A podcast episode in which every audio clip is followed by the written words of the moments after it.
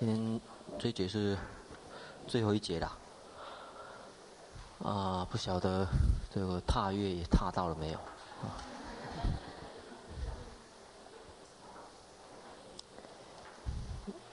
有几个问题啊，同学问到的啊，嗯，先解释一下，然后我们再进入本文。有人问到说：“哎，嗯，那一天在谈这个作者赫利拔摩的历史的时候，好像是说，哎，好像是先有小城的有部啊，啊，大家看看那个表，还有有没有印象啊？啊，先有有部的一个迦旃延，啊，然后。”再有榕树，这个是公元后啦，公元前啊。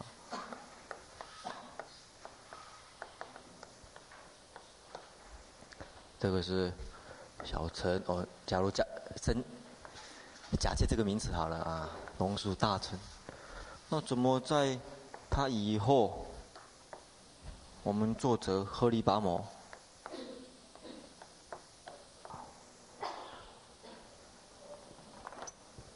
这赫利拔摩怎么这一个还会还会写这种啊这个兼小兼大的这个书呢？他想象中应该应该他的年代应该在这里吧啊啊，因为从小然后转变成大，这样比较合理哈，好像在这个思想的发展来讲啊，因为他想一个有学过大乘的人。怎么还会去学小乘呢？啊，这个曾经沧海难为水啊，除却巫山不是云才对啊，怎么会这样子啊？嗯，所以他们那组讨论了很很多答案的样子啊。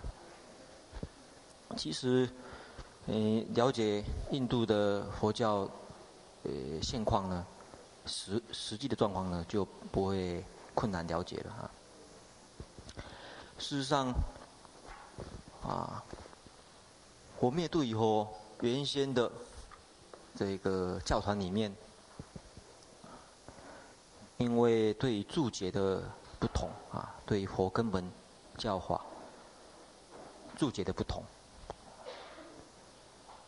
这不同特别是第一个用论来注解经的不同，啊，这是第一个。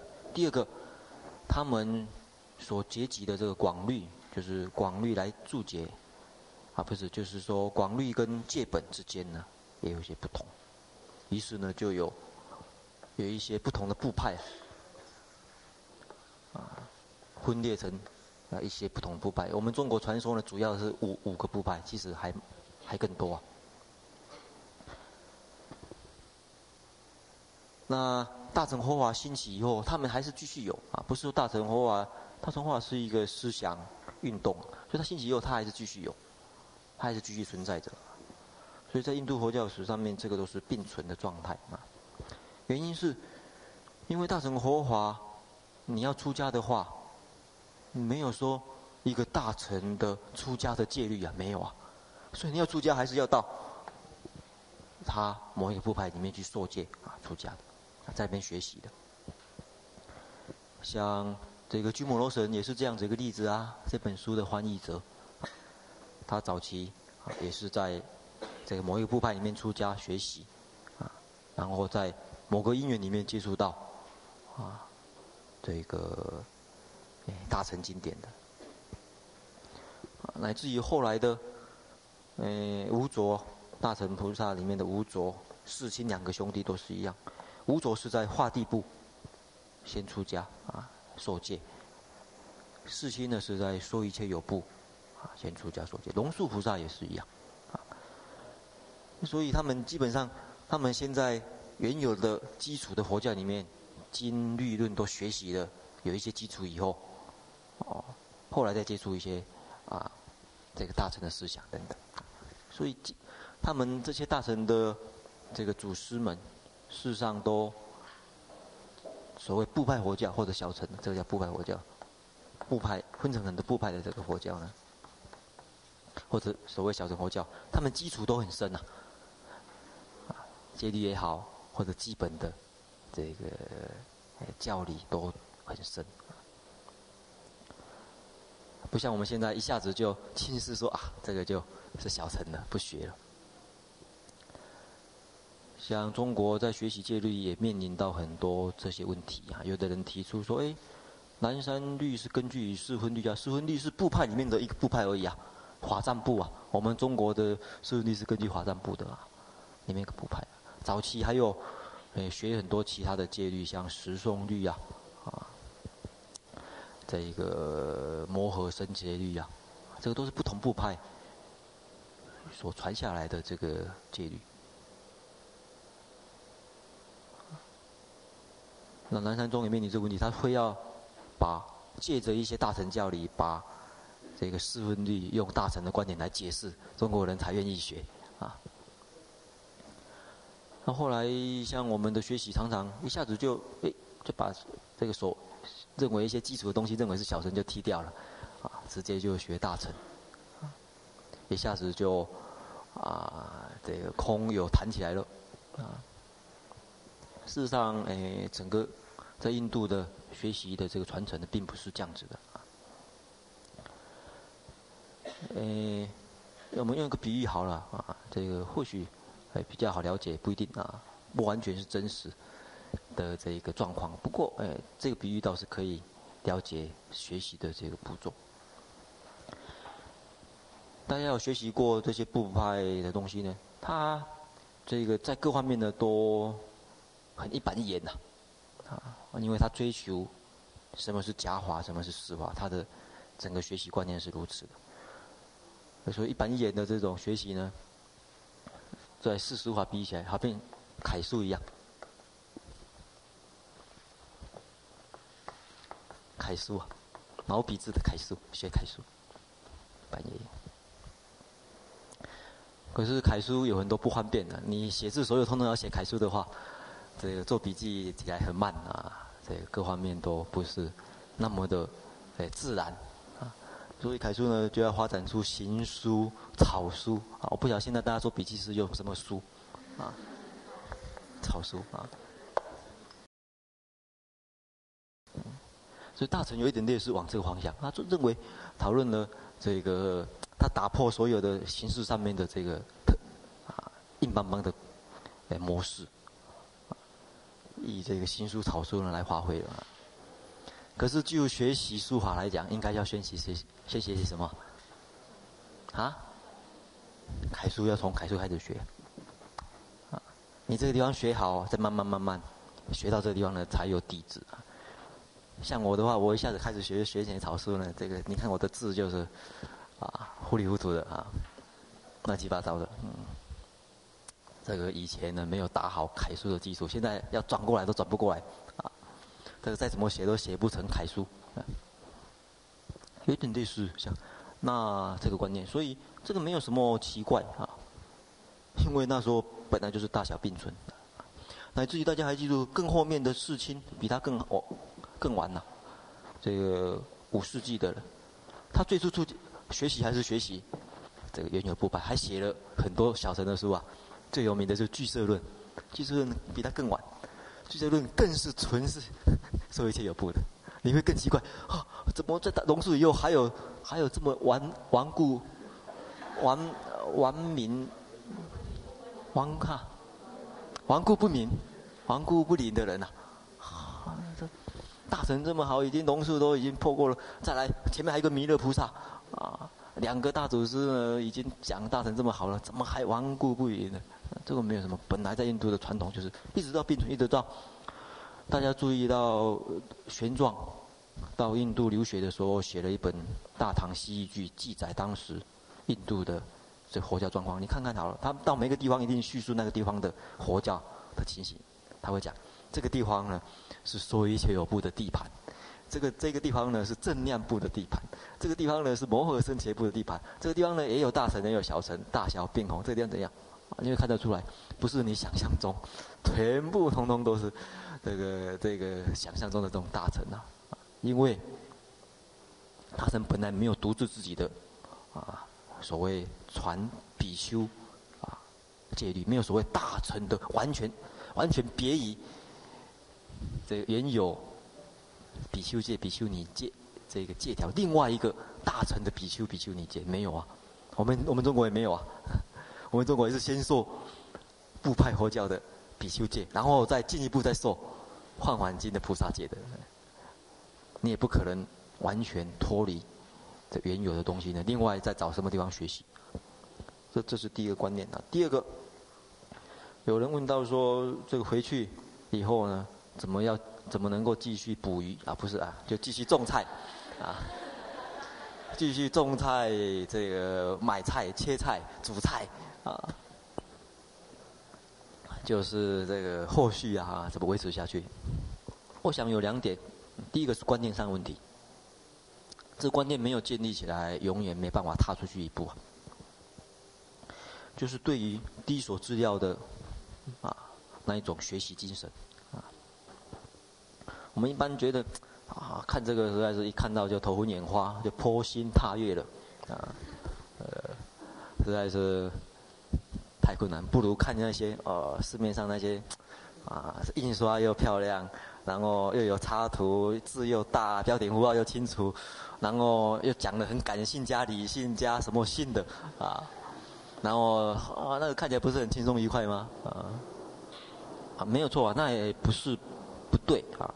不过你要晓得，呃，第一手资料都在摆在那个地方，你要去挖挖掘的。也就是说，你身为一个中国人。你有没有注意到，啊，你所负担的中国人这个精神文明的遗产呢？这个意识有没有察觉到啊？可能大家在国内呢不会觉得很可贵啊。我在国外留学的时候，在日本也好，在美国也好，他们有一个疑问啊，一直想不通啊。他说：“奇怪，你们中国中国的佛教研究怎么那么不发达？啊，没有人愿意。”啊，深入进藏去做做一些诶很踏实的研究呢？那你们中国人都看得懂啊？他们外国人学这个很很辛苦的，一个字一个字这样子学的，啊，可是他们硬要把它读懂，硬要把它做深入研究。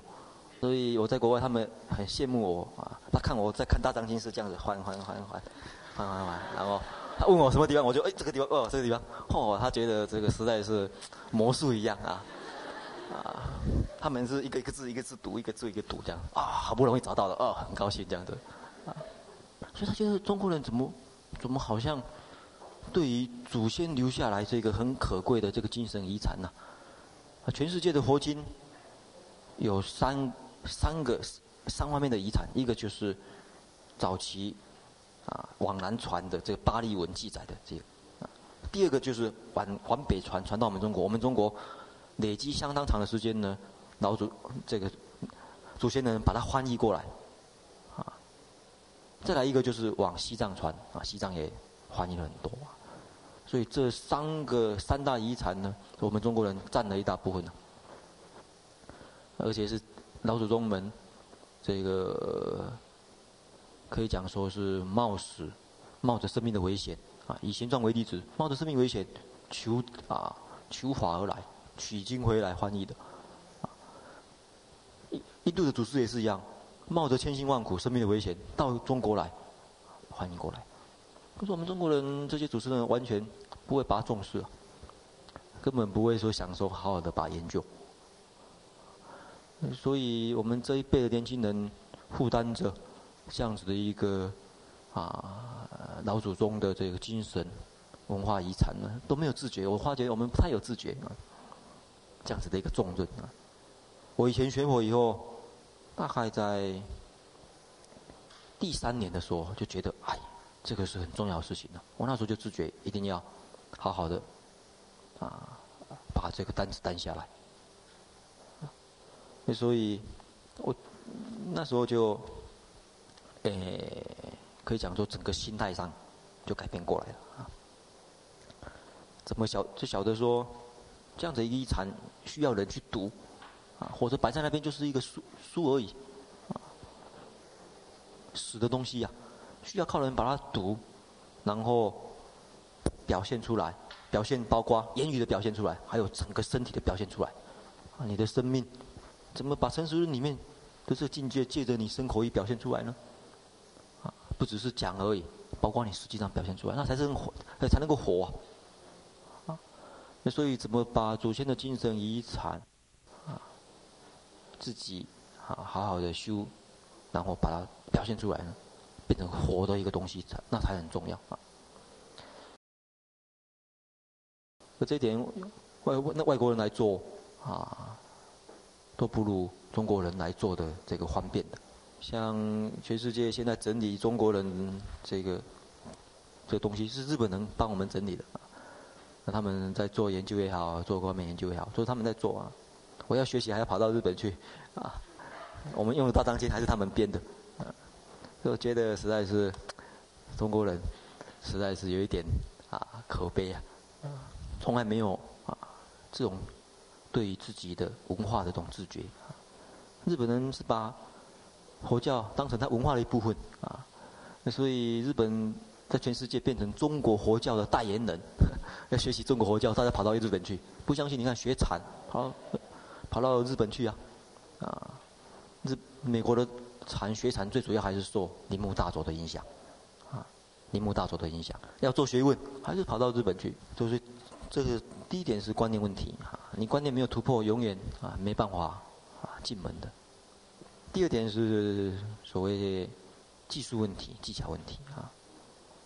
你既然要学习的话，很简单，第一个一定先要去买一本书啊，一定要有一本书啊，回去光靠那一份，要了解诚实论是不。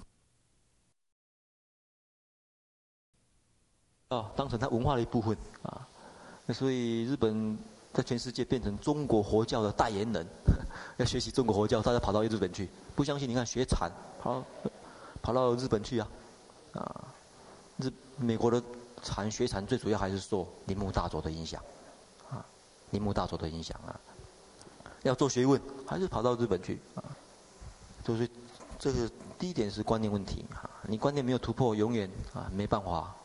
进门的。第二点是所谓技术问题、技巧问题啊。你既然要学习的话，很简单，第一个一定先要去买一本书啊，一定要有一本书啊。回去光靠那一份，要了解城市论是不够的啊。那一份是救急偏方而已啊，是一份偏方啊，一部分而已。所以回去以后，你真的要深入城市论的话啊，真的就是要手头有一本。没有的话，影印，就是那几页把它印起来，大概十六卷左右，把它印起来啊，呃，放在这身边啊。那有一个心情，就把它当成一个朋友一样，或者当成活血石点一样，有什么问题就翻，里面有没有？啊，从各个角度去翻，各种方法去翻，从目视去翻，从索引去翻，也有索引呐，啊，这当然里面所有，有问题就常常翻它。然后用我们教过的这种方法，经常、经常去，呃，要了解本书呢，除了它的组织架构以外呢，这个比对很重要啊。这个本身的比对，我举一个例子哦。我们看那一天所谈的这个观念，三百五十五页，上栏，三百五十五页上栏，第四行。啊你能够啊，我们从第三行开始搞，开始好了。说法，然后闻其所闻，则能通达语言意趣。以通达故，心生欢喜，欢喜则生疑，生疑则受乐，受乐则心色。这句话大家看了有没有什么印象？啊，这在什么地方看过啊？什么？三昧相的地方看过。你这个地方呢，一看到哎，马上做一个记号。这个地方呢？这个三百三十四页也有提过，三百三十页中栏也有提过啊。哎，对了啊，你这样子对起来有什么好处？你可以晓得重点在什么地方呢？啊，因为这个地方有一部分叙述的比较简单，有一部分叙述的比较详细。简单的是什么地方呢？他直接就讲。一讲什么东西，什么东西就一直折割折折折过来的，因果关系讲很清楚。更详细的地方在什么地方呢？详细的地方在什么地方？问一下这个华胜。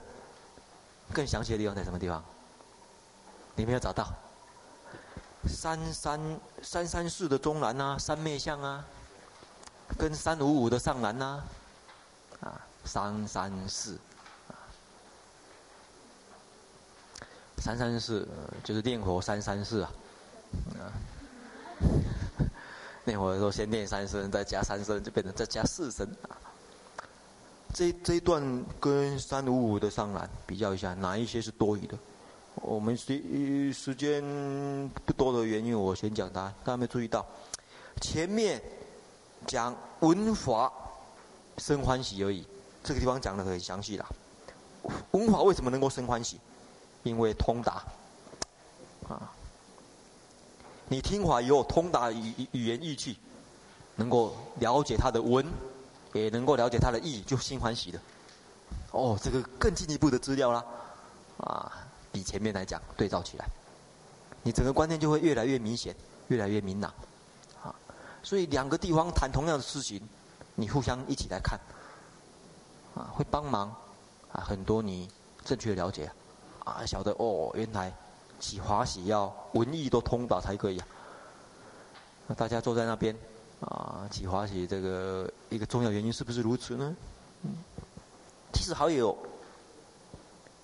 一个地方谈到三五四的下栏，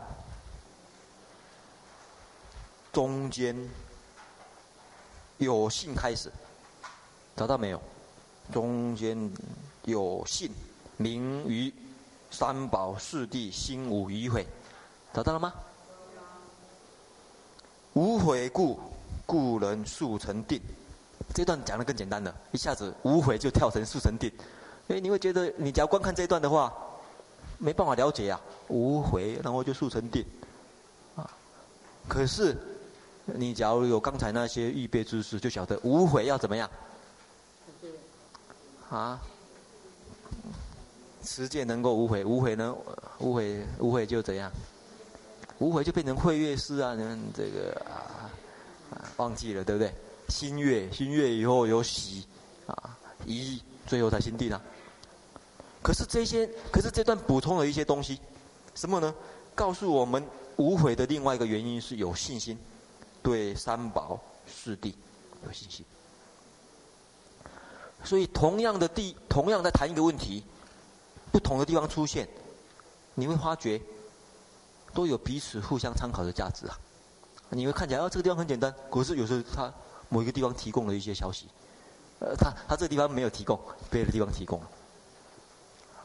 这是一个很基本的一个学习方法，为什么呢？因为这个作者不在我们眼前呐、我们只有靠书本去了解他。既然我们没有办法直接问的话，就要了解他这本书对同一个问题在不同的地方出现怎么说啊？你这样子的话，比较对这个问题呢比较有全盘的这个看法，因为在某个因缘展示出来的话，常常就展示一面而已。他另外一个角度又展示这一面，这个角度展示这一面，啊，所以这个互互参的这个习惯一定要有，或者没办法很深刻的了解某一个人的思想啊。一样的，你要了解会议师的思想也是一样啊。他今天讲这句话，明天讲那句话，看看有没有一样的不一样的地方，问他一下。你有问的我，有机会的话当然也问他，没有的话只有靠把他的意思。相同的地方整理出来，才得了解他在讲什么啊。嗯，这是很很基本的一些观念的啊，需要再来。我刚才讲过，养成这个习惯以后，经常翻。然后呢，以后碰到有人谈称师论，碰到有人写文章也好，或者专门做陈述论演讲，马上拿来看，看他是他是谈哪一段，然后看他怎么来诠释陈述论的方法，你可以。你了解，嗯，他有什么我们可以学习的？有什么觉得不适当的？啊，以后在报章杂志也好，书本也好，啊，任何书也好，谈到陈述论的，就马上拿拿来比对。另外，有人写了一些有关于陈述论的研究啊，啊，古来的，啊嘛，这个现代的，哎，就拿来看一看，这个参考别人的学习经验啊，这些都是很基本的习惯呐。可是有没有养成，这个就有差别了啊。那经常的看它翻它，那久而久之，这本书你就越越看越亲切了，把它当成你的师傅一样啊，那就越看越亲切了，学习啊。所以这个是基本的技巧啊。好，我们就呃谈到这个地方啊。我们先看啊这本书里面一个比较重要的观念，好了，三百二十七页。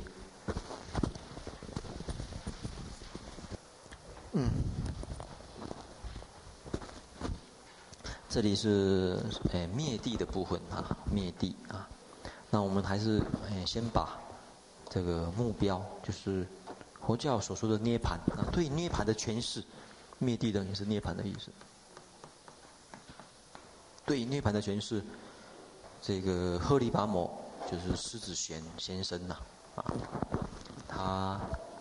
提出了一个啊，可以讲说是很独到的境界，很独到的见解。这个见解，以前的人呢没有啊人说过的，那他提出来，他说灭地其实啊，就涅槃呢，其实灭的意思呢。他说灭有三个阶段，第一个先要灭假名性。第二个灭法性，三灭空性。所以他说灭三种心才叫做灭地：假名心、法心、空心。下面问怎么灭呢？他首先告诉我们：假名心以多闻因缘自灭，或者思维因缘自灭。所以他告诉我们，学习是从。多闻，还有思维，要闻思，啊，所以借着闻思多闻多思维，可以破除啊假名心啊，这是第一个层次。那我们来看看，嗯，什么是假名呢？因为一般人所认为很实在的，比如说他举出一个例子，瓶子，我们很实在。人，啊，外在的瓶子，内在的我，这个人，这应该很实在啊。那真的有瓶子吗？真的有人吗？啊，譬如说瓶子，啊，我手头没有瓶子，只有杯子啊。杯子，杯子真的真真的是那么实在吗？它真的有它自己的东西吗？这个好像不是杯子的东西啊。这个是颜色啊，啊，这个是颜色啊，这个呢，啊，是它坚硬的地方，啊，有质量的地方啊，能够让你产生这个触觉的感觉等等啊，它有它自己的东西吗？啊，因此，在陈述内分析，由什么东西造成瓶子呢？颜色、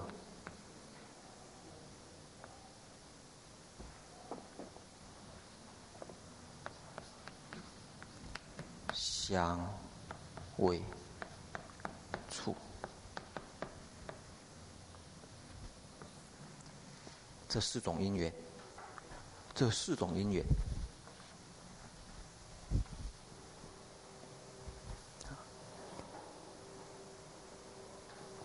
因为在《陈述论》里面认为，本来五尘里面还还要加上一个什么？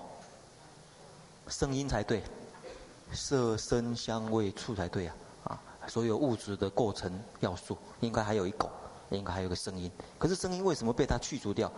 因为这这个陈述论认为声音是不是那么实在？声音是由色撞击而产生的啊！这个声音由这个色法跟这个色法撞击产生的啊。啊，他也是，他也，他也，他也，他也并不实在，啊，所以他把它去除了啊。所以由色声香味触呢构成五阴，人由哪一生华构成的呢？五阴构成的啊，有五种要素构成的啊，五阴啊。五阴是哪五阴呢？由色、受。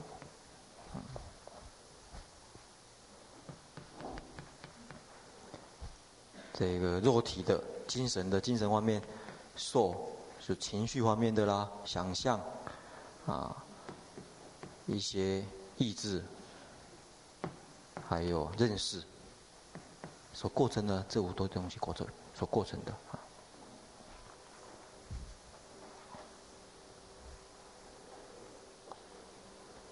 因此，他这边有一个比喻，他说什么叫做假名呢？我们先看。哎，跳过来，先解释假名。何谓假名？他说，因诸因有所分别，好比因为五音说有人，因为色香味触说有品，啊，他找到了吗？啊，就是刚才黑板上所说的。那为什么说这个是假名呢？啊，因为好比车子一样，由各种零件组成，叫车子啊。啊，这个是经上所说的，有个这个各类的要素组成，因此称为叫做人。可是，一般的众生呢，就是被这个所骗呐，没办法呃脱离假明心，几乎是活在假明心里面。这是一般众生的这个实这个现状啊。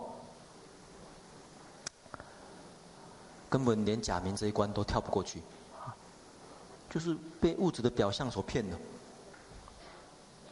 认为他这表象就杯子就是那么实在，啊，美丑就是那么实在，男女就是那么实在，啊，冤家亲家就是那么实在，真的是那么实在吗？冤家亲家。啊，有绝对的冤家吗？有绝对的亲家吗？啊，一个最亲的人，啊，我们对我们对亲家亲亲密的人执着的很，啊，非常的牢固啊，所以等他有一天背叛我们的时候，我们受不了啊。我们最，你们认为最亲的人是谁呀？问问。那个心听，啊啊，心听。最新的人是谁啊？师父啊，啊，嗯，这个不，我就不能讲背叛你了，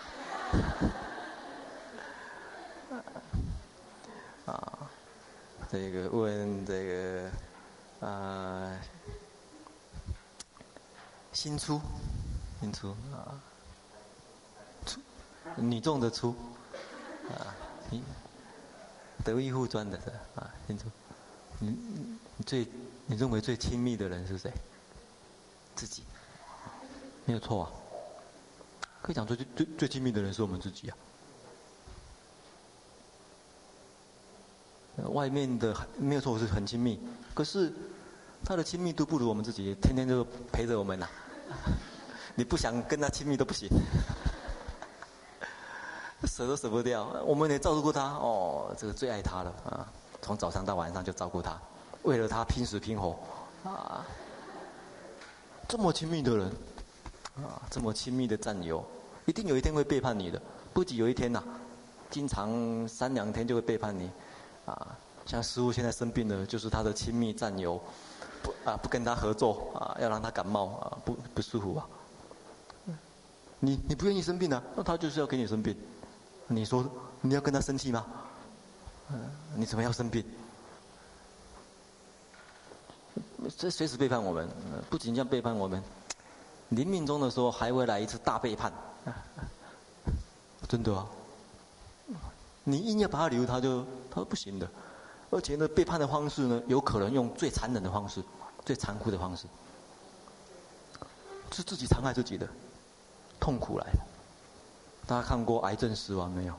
不必讲癌症死亡，任何死亡啊，比较痛苦的死亡。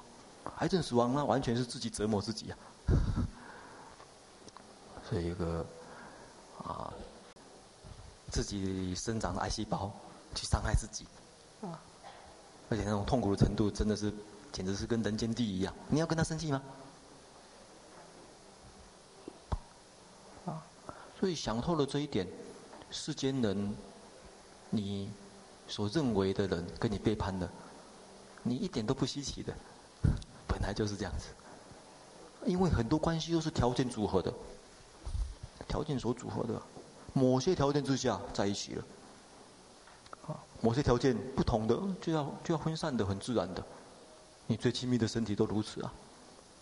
你没有想通这一点，你在这个世界上第一关就永远生活在这个痛苦当中，不必讲下面的，第一关就没办法了。啊，所以这边才引证一部经典啊，我看看哦。啊，不是，这这这边有一个说法啊。在谈智慧的地方啊，三百六十一页，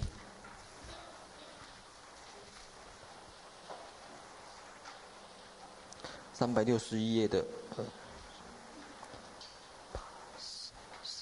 第十二行上栏，他说：“佛说啊，凡夫常随假名，找到了吗？”啊佛佛佛讲，凡夫就是随的假名呢，啊，被就经常被假名骗，啊，永远在里面。是以以一切凡夫心不破假名，则常随我相，终不得离呀。假名这一关都没有办法破，假名这一关都没有办法破，我相还要还能够破吗？所以房屋呢，虽然建设永远不离平相，没。没办法突破这个平相的执着，就认为他那么实在。亲人就是亲人，冤家就冤家，一看到亲人哇就很高兴，对自己喜欢的人啊，远远看他来就哇就赶快很高兴，看到冤家来哦赶快对不起啊我要走了，就是那么实在啊，啊嗯，故凡夫心不远实义。其实，凡夫心永远没办法了解真理的，真理不是如此啊。虽然缘种种内心的，除了受以外，想等法也都是我我所啊，所以知道世间的一切心呢，皆缘假名。这个讲凡夫的这个情形，所以这个第一点要破的啊。再来。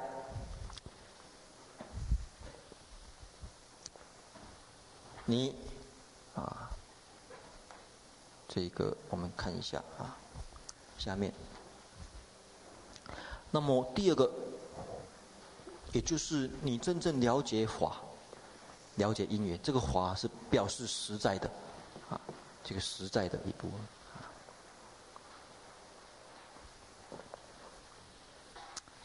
因此，我们晓得第一个要证路解脱。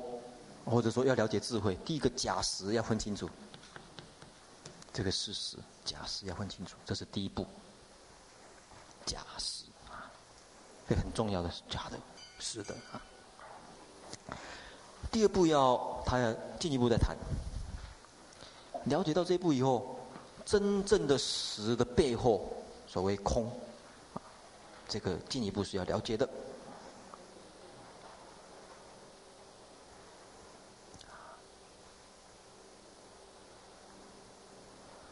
你了解实还不行，对于啊真实的空寂一面，刚才讲过这个杯子不实在的话，既然找不到它的实体的话，啊，既然找不到它自己东西的话，我们看到的唯有实在的这个实体呀。既然唯有这个实在实体，真的有杯子生出来吗？实在是没有一个实在的杯子伸出来，进一步体会到空。所以，他讲第二个层次呢，要体会到突破的这个实是事相上说，要进一步体会到理，空理。第二步的突破。因此，他说到：“用空心，以空心来破法性，空的智慧，空的了解的智慧，来对治法性。再来最后一个，那么这个空，这个空，也不能执着。”在两个状况之下可以破，才真正讲叫做入涅槃。一个状况是入灭静定的时候，了解；第二个是无语涅槃，这是彻底的。不过在这个地步的时候，已经可以讲说是圣人了，这是更进一步的哈。那他的总体的观念呢，就是这样子。因此，再来说明一下，好了。因此，他对于这一个两种真理，佛教里面讲的就所谓两种真理，世间的真理跟出世间的真理，用他的话叫第一义谛，最高的真理，它是分成两个层次来说的，第一个层次。这两个相对来看，这个是世俗谛，这个是第一义谛。可是进一步来看，这两个相对的话呢，下面这两个相对的话呢，这个又显示出来是世俗的道理，这是第一义谛的道理，这是最高真理。所以他把所谓讨论世间的真理跟出世间的真理，他分成两段来谈了。这是他一个很算是很独特的一个诶看法，而且提供给佛教界在讨论这个问题的这个层次性啊。呃，他这个看法影响到印度，影响到中国，讨论四谛啊，讨论二谛，这个叫做二重两重的这一个二谛啊。中国后来根据这个道理发展出来三重的、四重的，哎。还有几种？六重、七重啊，这个其实都是从这观念演变出来的啊。基本上还是如此啊。太多了，太多了，有时候反而只是理论上面的问题。这个是在实践上啊，确实有这样子的一个啊，这个经验到。那这个是在谈这个智慧的一个观念啊。那我们时间的原因呢，介绍一下这各个部分啊，请看三三二下栏。这边就是谈第二个阶段呢，怎么破法心的，啊，大家有空呢自己看。再来三三三的下栏，这段就是谈到怎么破这个空心，灭这个空心，最后一个阶段。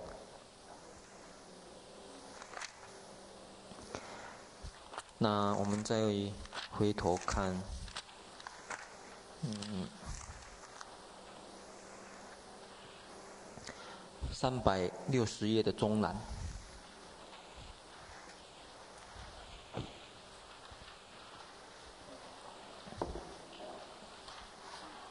智慧这里，智慧的定义。这边有一个重要的观念，他说：“什么叫做智慧啊？智，了解真理的智慧啊，了解真理的慧，真慧就是真慧的意思，就是了解真理。”那个真呢是讲代表真理，那真是讲什么呢？就是空无我这个真理呀、啊。因此，在对于空无我有办法把握的话，叫真智；而假名中的慧是想，所以他认为凡夫呢没有智慧，只是想，只是思想。啊，因此他把想跟智区别的很清楚。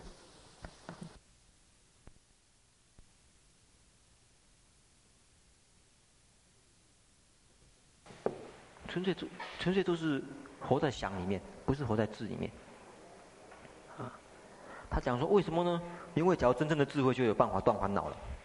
啊，那这边呢有一些想跟字的讨论啊，很有意思，大家自己看好了。